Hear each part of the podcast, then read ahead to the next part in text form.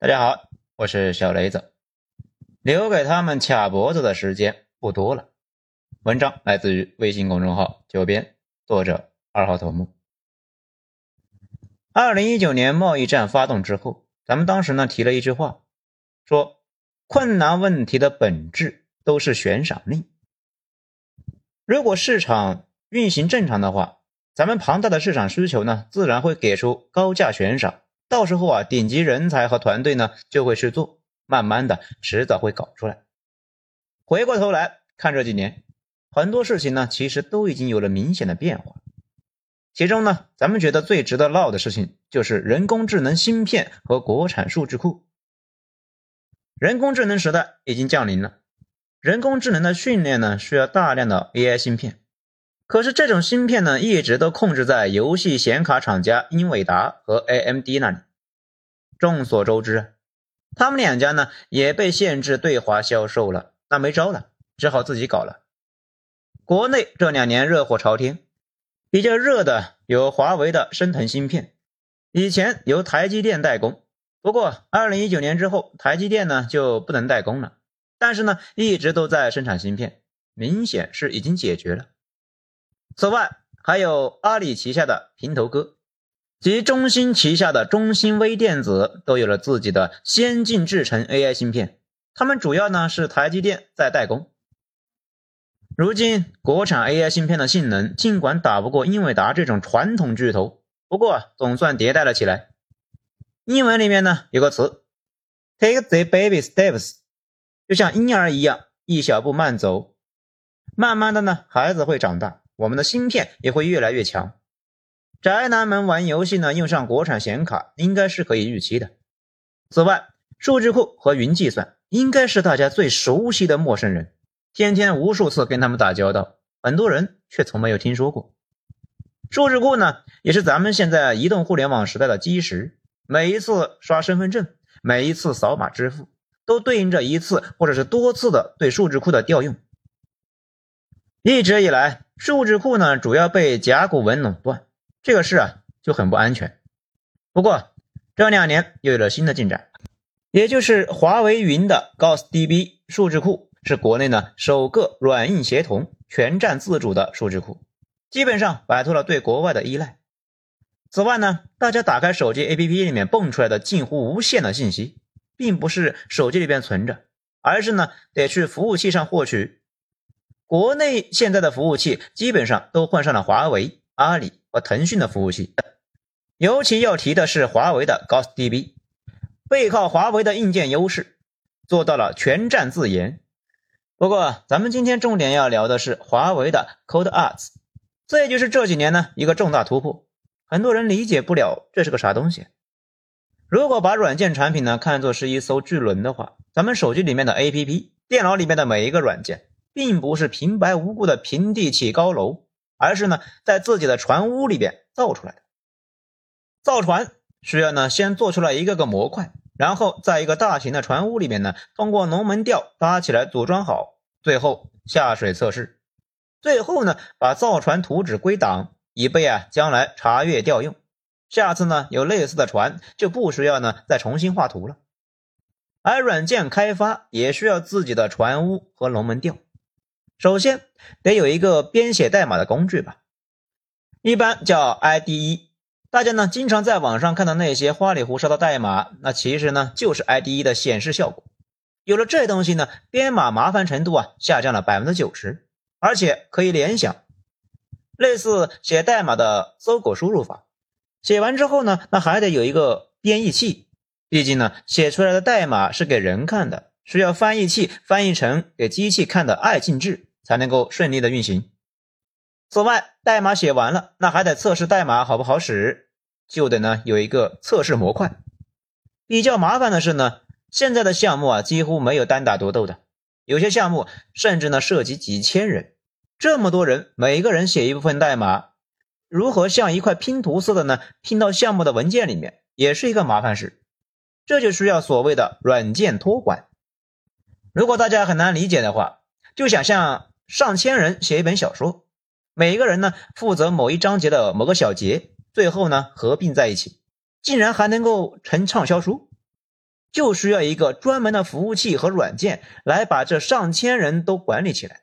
大家呢每天把自己的任务呢完成之后，上传上去之后，拼成一个整体，然后还能运行。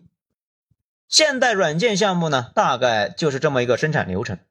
这一大堆的工具呢，合在一起就组成了工具链，也叫做软件开发生产线。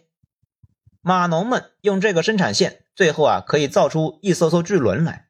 这也就是为啥那些看着科技含量很高的互联网公司也叫大厂，因为确实跟传统工厂呢非常像。每个人打磨自己的负责田，晚上下班前呢把代码上传上去编译。传统工具链。主要被微软的 GitHub 垄断，这也是一个巨无霸。不过呢，主要是面向开发者，很多人没怎么听说过。如今呢，已经是拥有接近一亿的用户。GitHub 呢，在软件开发领域有着不可撼动的地位，因为它可以给开发者提供一系列的工具，让几个毛头小子在家就可以呢造巨轮，甚至呢可以在上面呢接单干活。更离谱的是，它提供天量的知识库。也就是呢，之前很多大神写的项目呢，也放在上面呢，供大家观摩学习。你甚至呢，可以下载下来直接用。很多人自己写的项目呢，是从那上面呢模仿别人的，甚至测试的时候也是从上面呢下载测试用力。也就是说，GitHub 呢，相当于一个巨大无比的军火库，装满了各种工程器械和兵器弹药。讲到这里呢，大家就意识到问题了吗？这么重要的东西，为啥咱们自己不搞呢？太难了，因为这玩意呢，绝大部分的功能都免费，而且有巨量用户，这两个特点几乎就可以封死市面上绝大部分企业尝试的冲动。也不复杂呀，一个产品高投入低产出，做出来之后呢，还不一定有人用哦，用了还不一定付费。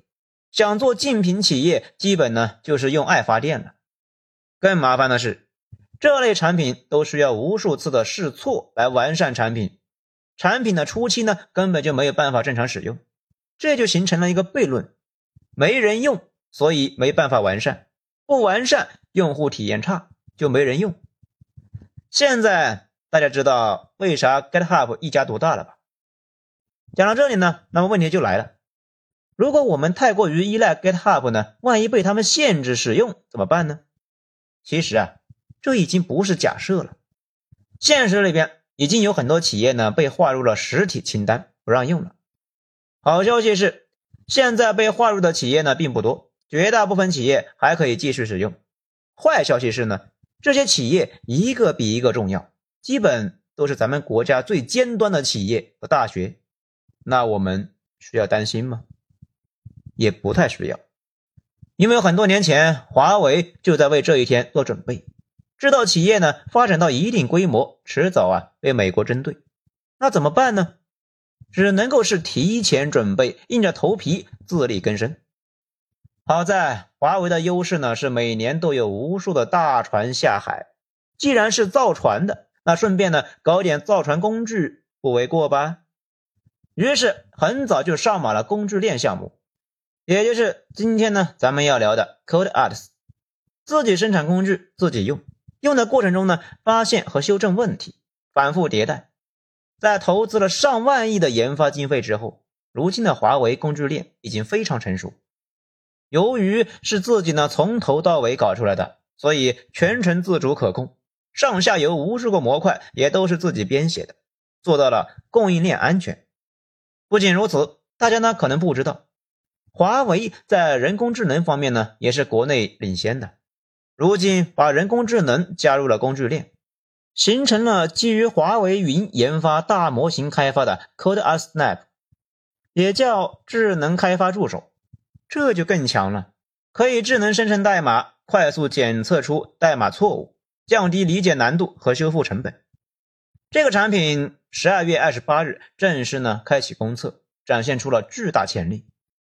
二零二三年五月呢，在华为西安研究所举办了一场软件大赛，要求个人在规定时间内完成十道软件开发题目，允许使用任意的生成 AI 式辅助答题。尽管组委会将难度呢较去年提升了一倍，并且呢加了几道专业级的超纲题，但是啊，仍然有八位使用 AI 工具的参赛同学拿到了满分。而这其中呢，有一位使用的工具就是华为自主研发的 Code Asnap。虽然咱们自己的软件开发工具的成熟度和性能和全球的 Top 产品还有差距，但是在 AI 时代，只要不出局，就可以呢和全球 Top 的研发大模型同处第一梯队。可能有小伙伴就说了，今后是不是让人工智能写代码就行了，不用程序员了？咱们的体会是呢，不至于。人工智能就跟上面呢花里胡哨的 ADE 一样，能大幅提升大家的编码效率，降低出错概率。但是啊，关键的事情那还得码农去做。目测呢，再过几十年，程序员依旧是一个人力密集型工作。类似大型挖掘机一铲子下去，顶农业社会几百人刨一天了。可是呢，有了挖掘机，并没有彻底淘汰人，恰好相反。效率上来之后呢，开工项目多了无数倍，需要的专业挖掘机操作员那也更多了。现在的 CodeArts 完全呢可以支撑华为的业务开发，理论上讲能支持华为，就能够支持绝大部分企业。事实上，现在呢已经在服务国内的知名汽车企业，让他们的开发效率呢高了十倍。最后我们来说一下。完全的独立不使用别人的东西本身是不客观也没有必要的。未来的主流趋势呢，依旧是开放和共赢，开放系统才能够走得更远，这也是唯一出路。但是我们必须有自主研发的可替代品，这样呢，一方面能够从市场里面分一杯羹，让我们的产品迭代起来；另外一方面也能够避免别人呢随时断供。能够为我们的企业提供更加平稳的研发环境。事实上，一旦有了竞品或者替代，对方可能反而不会断供了。类似核武器的逻辑，有了大杀器就可以避免使用大杀器。华为和其他国内企业这两年做的事，最大的意义呢，可能不仅仅在于商业上的成功，更在于鼓舞大家去突破、去竞争。只要有沉下心来研发的态度和方法，我们有市场、有胆气、有人才，没啥搞不定的。好，今天内容以上，谢谢收听，我是小雷子，咱们下章再说。